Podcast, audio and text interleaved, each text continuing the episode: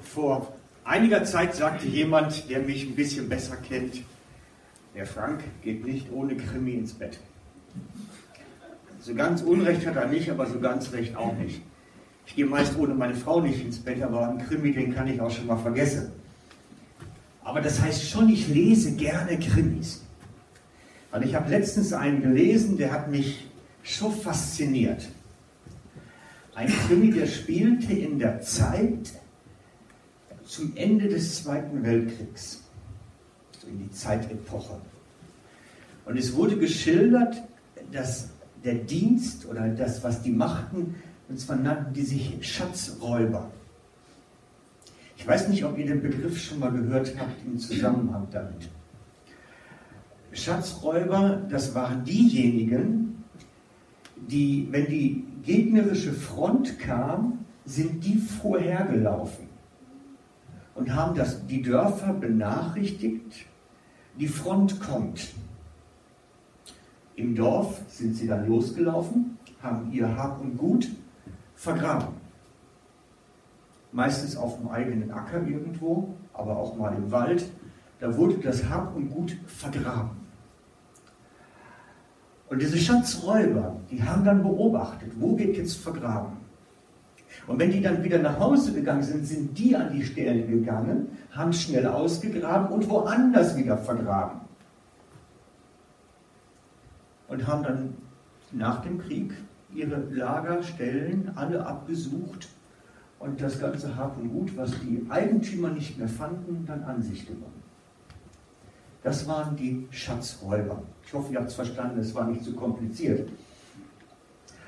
Und diese Schatzräuber, diese Praxis, Wertsachen zu vergraben, ist uralt. Die ist wirklich uralt. Weil das war eine ziemlich sichere Methode.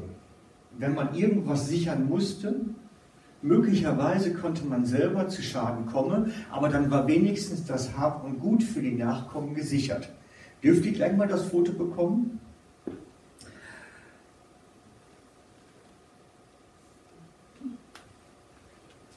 Das sind solche Leute heute. Die rasen durch die Wälder und Felder und suchen heute noch, gerade in den Gegenden oben im Nordosten, aber auch in Schlesien, nach solchen vergrabenen Schätzen. Weil natürlich diese Schatzräuber auch oftmals umgekommen sind. Und nicht selten werden die fündig. Nicht selten. Zum Beispiel dann das nächste Bild einmal.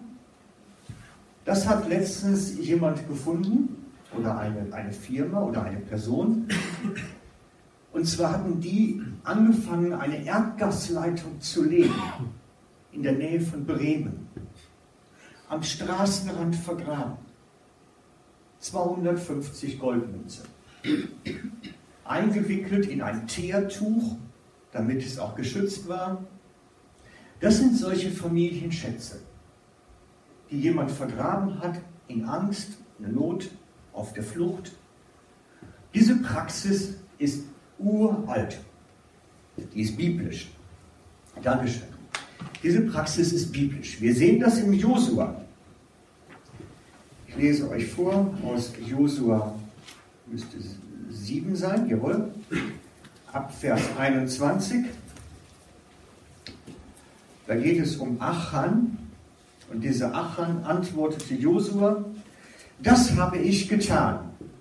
Ich sah unter der Beute einen schönen babylonischen Mantel, 200 Lot Silber und einen Goldbarren im Gewicht von 50 Lot. Da gelüstete es mich und ich nahm alles. Siehe, es, ist in meinem Zelt unter dem Erdboden vergraben. Das Silber liegt darunter. Da sandte Josua Boten hin zum Zelt, dort fand man die Sachen vergraben, das Silber lag zu unterst. Der hatte ebenso vor, nach ihrer Eroberungsfeldzug dann wieder zu dem Ort zu gehen und sich die Sachen wieder auszugraben. Der hätte das ja nicht jetzt beim nächsten Tag auf dem nächsten Feldzug mitgenommen. Das wäre viel zu schwer und gewichtig gewesen.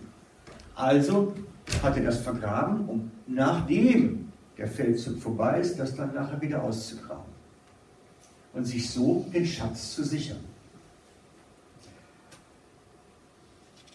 Und wenn man jetzt mal genau überlegt, bei der Menge Kriege, die in dieser Region stattgefunden haben, in den letzten paar tausend Jahren, muss man ja schon sagen, ist da eine ganze Menge vergraben. So oft wie da die Babylonier nach dahin und die Mazedonier nach dahin und die Griechen dann wieder so und die Ägypter wieder so, da hat so manch eine Familie Sachen vergraben. Es ist also nicht abwegig, wenn man dort fündig wird. Vergangene Generationen, die ihre Familienschätze dort vergraben haben. Und darauf geht Jesus ein. Im Gleichnis vom Schatz im Acker. Das ist die Erklärung für das Gleichnis vom Schatz im Acker. Matthäus 13, 44. Matthäus 13, 44, das Gleichnis vom Schatz im Acker. 44. Die Königsherrschaft der Himmel ist einem verborgenen Schatz im Acker gleich, den ein Mann fand und verbarg. Dann ging er vor Freude darüber hin, verkaufte alles, was er hatte und kaufte den Acker. Ihr kennt die Geschichte alle. Brauchst du nicht nochmal lesen, denke ich. Die Königsherrschaft der Himmel ist einem Schatz gleich, den einer vergraben hat. Und er findet ihn. Und es ist gar nicht so abwegig, dass einer, der auf einem landwirtschaftlichen Gut arbeitete, in dem Acker einen Familienschatz findet. Etwas, was die Generation vorher bei irgendeinem der vielen Kriege, die in dem Land waren, dort vergraben hatte. Und es ist auch sehr wahrscheinlich, dass dieser Schatz, der dort vergraben war, der Familie gehörte, dem der Acker, Acker gehörte also auch vom Ursprung her. Weil man vergrub den Schatz immer dort, möglichst auf dem eigenen Grund und Boden, damit, wenn einem was zustieß, die nachfolgenden Generationen das wieder ausgraben konnten finden konnten. Denn sie würden da ja zuerst drauf arbeiten.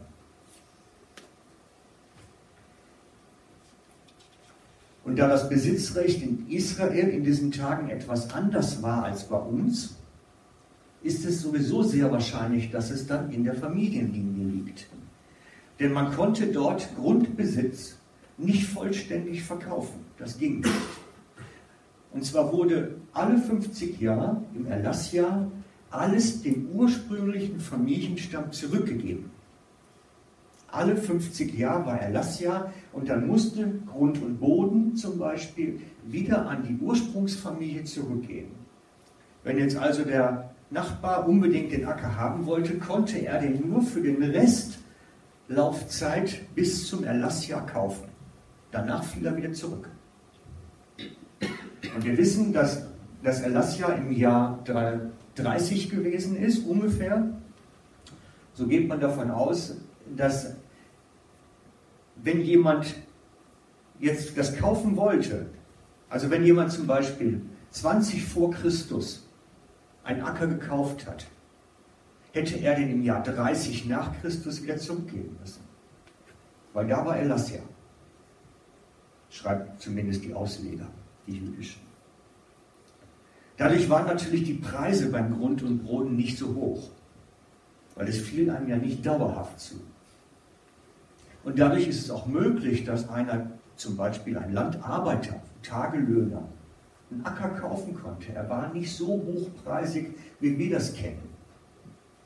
Also dieses Gleichnis zeigt so ein bisschen eine Geschichte auf von einem, ich sag mal, einem Arbeiter auf dem Lande, der den Familienschatz vergraben findet, ihn wieder eingräbt, alles verkauft, was er hat, zum Besitzer geht, den Acker kauft und damit den Schatz in sein Eigentum überführen kann. Ich habe mir gedacht, eigentlich ist das nicht so eine ganz saubere Geschichte. Ne? Eigentlich ist das so moralisch nicht ganz koscher. Also ich hätte ja eigentlich erwartet, dass der Kerl zu den Familien hingeht und sagt, Leute, ich habe da euren Familienschatz gefunden. Das wäre doch mal so ein richtig ehrlicher Typ gewesen. Nee, er sagt nichts. Er sagt, Etschi Betschi, ich habe da was gefunden, Ja? Also moralisch weiß ich nicht, ich habe da so meine Fragen. Aber ich glaube, Jesus erzählt diese Geschichte auch nicht wegen dem moralischen Aspekt, sondern er möchte ja etwas verdeutlichen. Jesus möchte etwas betonen. Und darum ist das so wichtig. Jesus möchte den Aspekt vom Königreich Gottes betonen. Und darum musste die Geschichte so geschehen, wie sie geschehen ist. Auch wenn es ein bisschen bedenklich ist. Schauen wir uns also diese Geschichte mal aus dem Königreich Gottes Blickwinkel an. Aus dem Blickwinkel, Jesus erklärt das Königreich Gottes.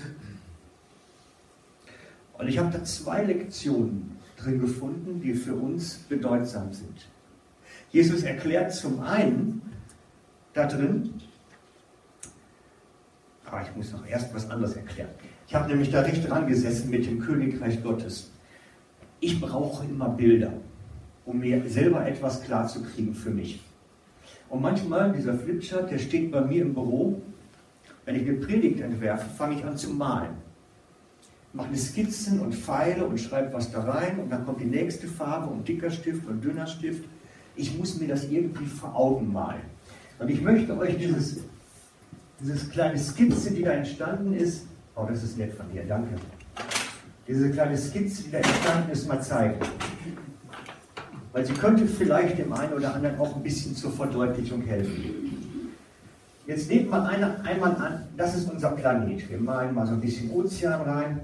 So, hat viel Wasser.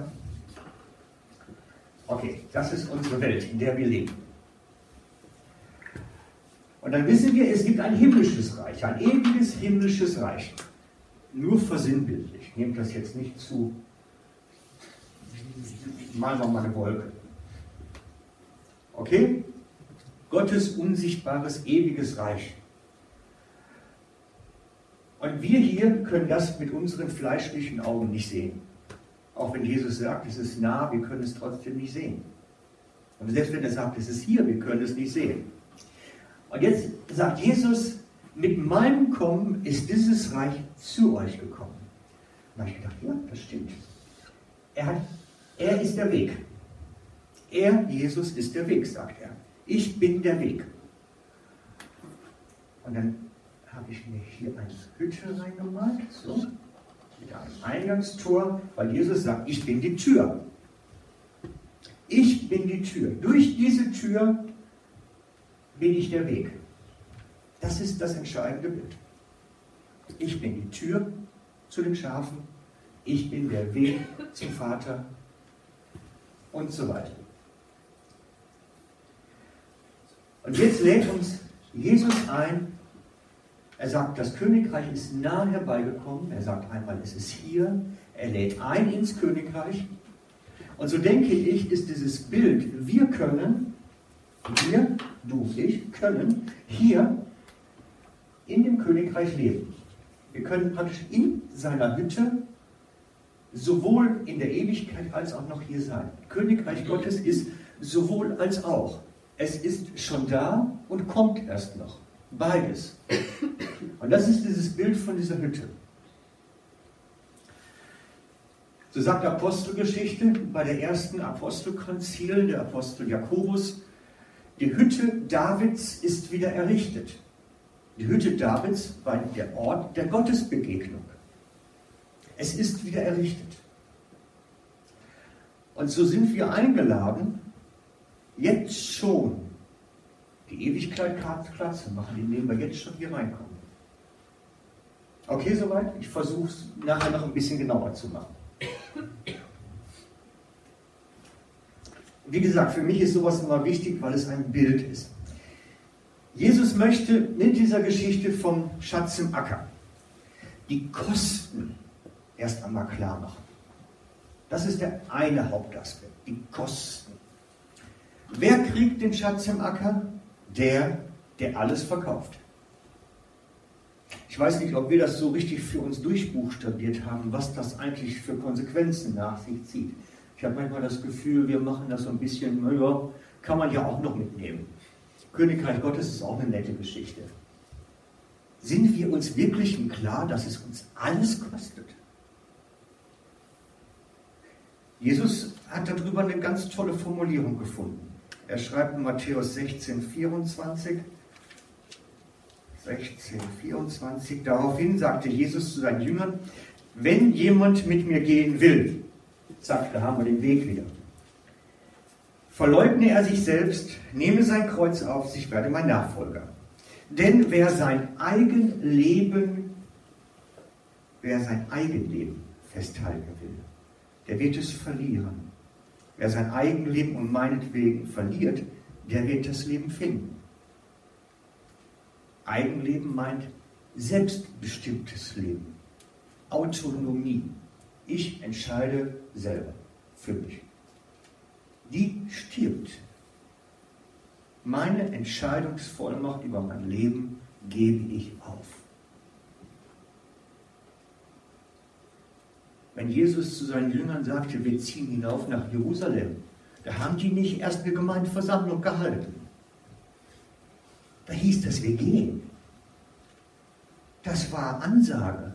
Da konnte man mitgehen und auf der Strecke bleiben. Ich glaube manchmal, dass wir diese Herrschaft Gottes, was das bedeutet, in der Tiefe und Konsequenz, zum Teil immer wieder neu ausloten müssen. Er schafft an, was wir tun. Wenn er sagt, holt den Esel, heißt das, holt den Esel. Und nicht, setzt euch den Kreis, diskutiert das Problem mal aus, macht einen Unterausschuss. Das steht da nirgendwo. Das war Ansage. Okay, soweit. Das ist Eigenleben aufgeben. Aus den Fischern werden Menschen, die das tun, was Jesus sagt. Und sie machen es. Das war das Erstaunliche. Jesus als die Autorität über unser Leben in allen Belangen. Darum sagt Jesus dann in Matthäus 7 ist das 21. Matthäus 7, Vers 21. Es werden nicht alle, die zu mir kommen, Herr, Herr, zur Königsherrschaft des Himmels kommen, sondern die den Willen meines Vaters in den Himmel tun. Es geht nicht um das, was wir sagen, Lippenbekenntnisse, nicht um die Lieder, die wir singen, es geht um die Frage, lassen wir ihn Herr sein? Sag, kann er uns sagen, was wir tun sollen und sind bereit, es auch zu tun? Die Frage der Herrschaft. Die Frage der Herrschaft. Und wenn ihr das nachher beim Paulus euch anschaut, im Römerbrief, Römer 8, 14 ist das.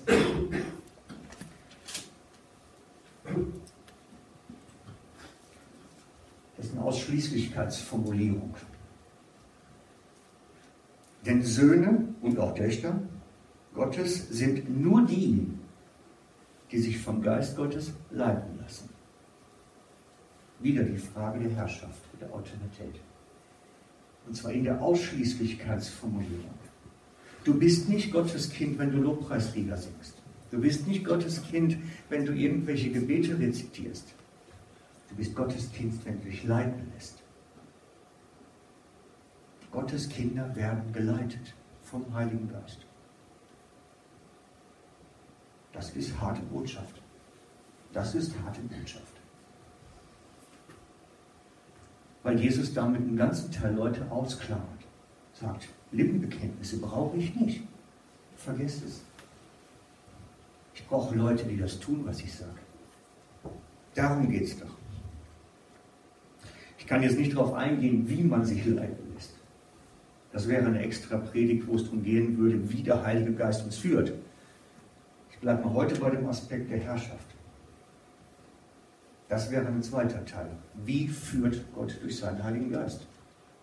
Und das ist ein wichtiger Aspekt. Ihr merkt das, da hängt so viel dran. Es hängt so viel dran. Im Gleichnis vom Acker geht es noch um einen zweiten Aspekt. Um einen zweiten Aspekt dieser Königsherrschaft. Und zwar um den Aspekt, wie versorgt Gott die, die im noch hier, aber schon verbunden mit der Ewigkeit, wie er die versorgt. Wie versorgt Gott seine Kinder, die dazu gehören, die, die seine Herrschaft untergeordnet leben, Wie versorgt er die? Sie säen nicht, sie ernten nicht, sie finden. Die Vögel finden das Korn auf dem Feld. Der Mann auf dem Acker findet den Schatz. Sie säen nicht, sie ernten nicht, sie finden. Wie versorgte der himmlische Vater sein Volk in der Wüste? Indem er den staubigen Wüstensand fruchtbar machte? Nein, das kennt ihr. Er hat nicht die staubige Wüste fruchtbar benetzt. Sie haben das Brot gefunden am Morgen. Und die Wachteln, wenn sie vom Himmel fielen, vielleicht sogar schon gebraten, ich weiß es nicht, weil es ja kein Holz gab zum Feuer machen. Sie fanden, sie fanden ihr Essen. Gott gab es ihnen. Sie mussten nicht säen und ernten in der Wüste. Es kam. Als die Steuereintreiber zu Jesus kommen, die Steuereintreiber zu Jesus kommen und sagen, euer, ihr müsst Tempelsteuer zahlen, hat er die Jünger ausgeschickt, mal wieder fischen gehen, schön Fischzug machen, Fisch verkaufen gehen? Nein, ein Fisch. Ein Fisch. Und der hatte in seinem Maul ein Geldstück, das ausreichte. Ein Fisch. Nicht ein ganzes Boot voll und alles verkaufen. Das ist Geschichte, ist Matthäus 17, 27.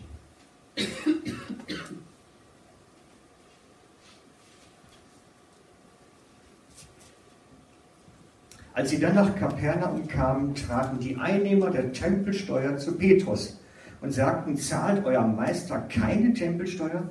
Er antwortete, ja.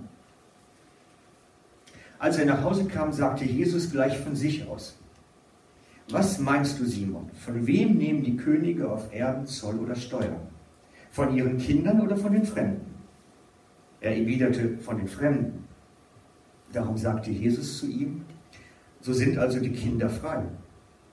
Damit wir ihnen aber keinen Anstoß geben, gehe hin ans Meer, wirf die Angel aus und den ersten Fisch, der anbeißt, den zieh heraus.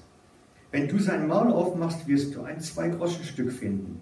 Das nimm und gib es ihnen für mich und für dich. Kein ganzer Fischzug, nicht ein ganzes Netz voll, verkaufen gehen auf dem Markt. Ein Fisch reicht. Völlig ausreichend.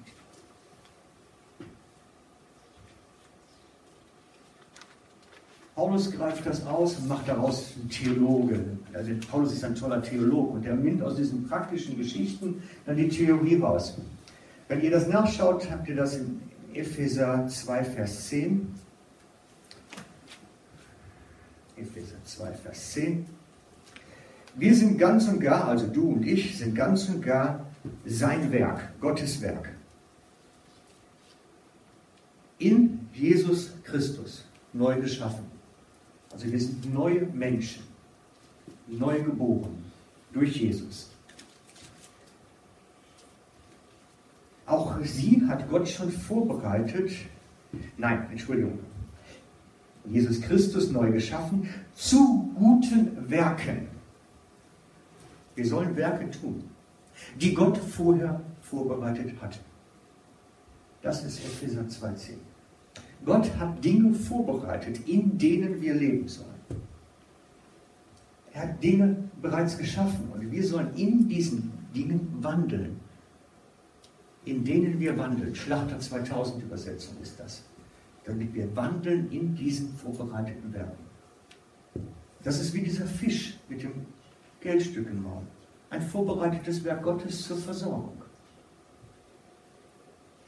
Gott hat vorbereitet auf sein Wort. Und Jesus gibt sehr genaue, sehr genaue Anweisungen, wie wir finden. Denkt nur alleine an den Fischzug, an diesen einen Fischzug, den die Jünger machen auf seine Anordnung hin. Was sagt er ihnen? Sie sollen die Netze auf der rechten Seite auswerfen. Sehr präzise. Sehr präzise, finde ich. Vor Dingen, wenn man bedenkt, dass diese Boote ja vielleicht nur 40 Zentimeter breit waren. Da hätte man doch gesagt, das ist doch völlig Schnuppe. Wenn wir über den Fischen sind, ob ich links oder rechts auswerfe, spielt doch gar keine Rolle. Nein, Jesus sagt rechts auswerfen. Ganz präzise. Und genauso wie die Jünger solche präzisen Anweisungen geben, redet der Heilige Geist zu uns. Auch er wirkt unter uns durch sein Reden und sein Handeln. Wir können darin leben. Wir können darin leben, weil wir im Königreich verbunden sind. Weil der Vater seine Kinder versorgt. Er redet zu uns, er leitet uns und führt uns. Für uns ist wichtig zu lernen, wie wir darin wandeln. Wie lebt sich das? Wie praktiziert man das? Das ganze Leben im Königreich Gottes, im Hier und Jetzt schon, basiert, das nehme ich jetzt mal so, basiert auf Vertrauen. Das ganze Leben Königreich basiert auf Vertrauen. Das ist die Grundlage, dass ich vollständig Jesu vertraue in allen Dingen. Er ist derjenige, der macht. Und ich vertraue ihm. Das ist die Grundlage. Die Worte Glauben und Vertrauen sind Synonyme, sind gleichzusetzen. Du kannst überall, wo hier drin steht Glaube, Glaube an den Vater, dann heißt das, vertrau dem Vater. Die sind austauschbar, die Begriffe. Immer wenn da steht Glaube, heißt das Vertrauen. Das ganze Königreich Gottes basiert auf Vertrauen. Abraham ist der Vater aller Vertrauenden. Er vertraute Gott, dass in all dem Unsinn, den er angestellt hat, trotzdem in seiner Gnade fest und bewahrt blieb. Abraham vertraute. Wir aber als Menschen haben Probleme mit Vertrauen. Wir haben große Probleme. Wir wollen nämlich Kontrolle. Wir wollen die Dinge in der Hand halten. Vertrauen heißt, ich habe keine Kontrolle. Der Herr macht. Und ich schaue zu. Wir haben alle Probleme zu vertrauen. Grundsätzlich. Weil wir das Kontrolle abgeben. Und das Fleisch, in dem wir leben, möchte Kontrolle haben. Es möchte die Fäden in der Hand halten doch. Und sie nicht jemand anders anvertrauen. Ich möchte doch noch selber gestalten, machen, tun. Aber nein, Glauben heißt, ich übergebe die Kontrolle über mein Leben Jesus und werfe mich vertrauensvoll in seine Hände hinein. Er ist derjenige, auf dem alles basiert. Darum sagt Jesus, Johannes 16 ist mir ein ganz wichtiger Vers geworden.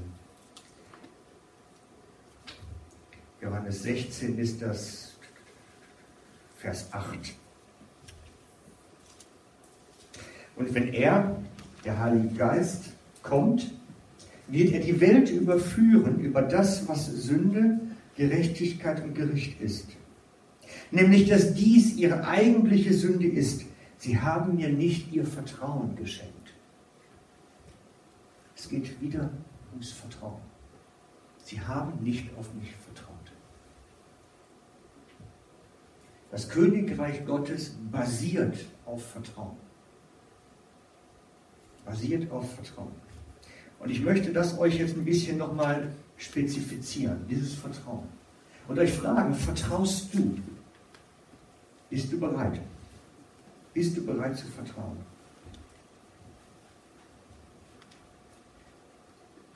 Jesus sagt, oder die Schrift sagt, müssten wir ja besser formulieren, die Schrift sagt in Römer 5,11, jetzt brauche ich meine andere Bibel, damit es eine vernünftige Übersetzung gibt.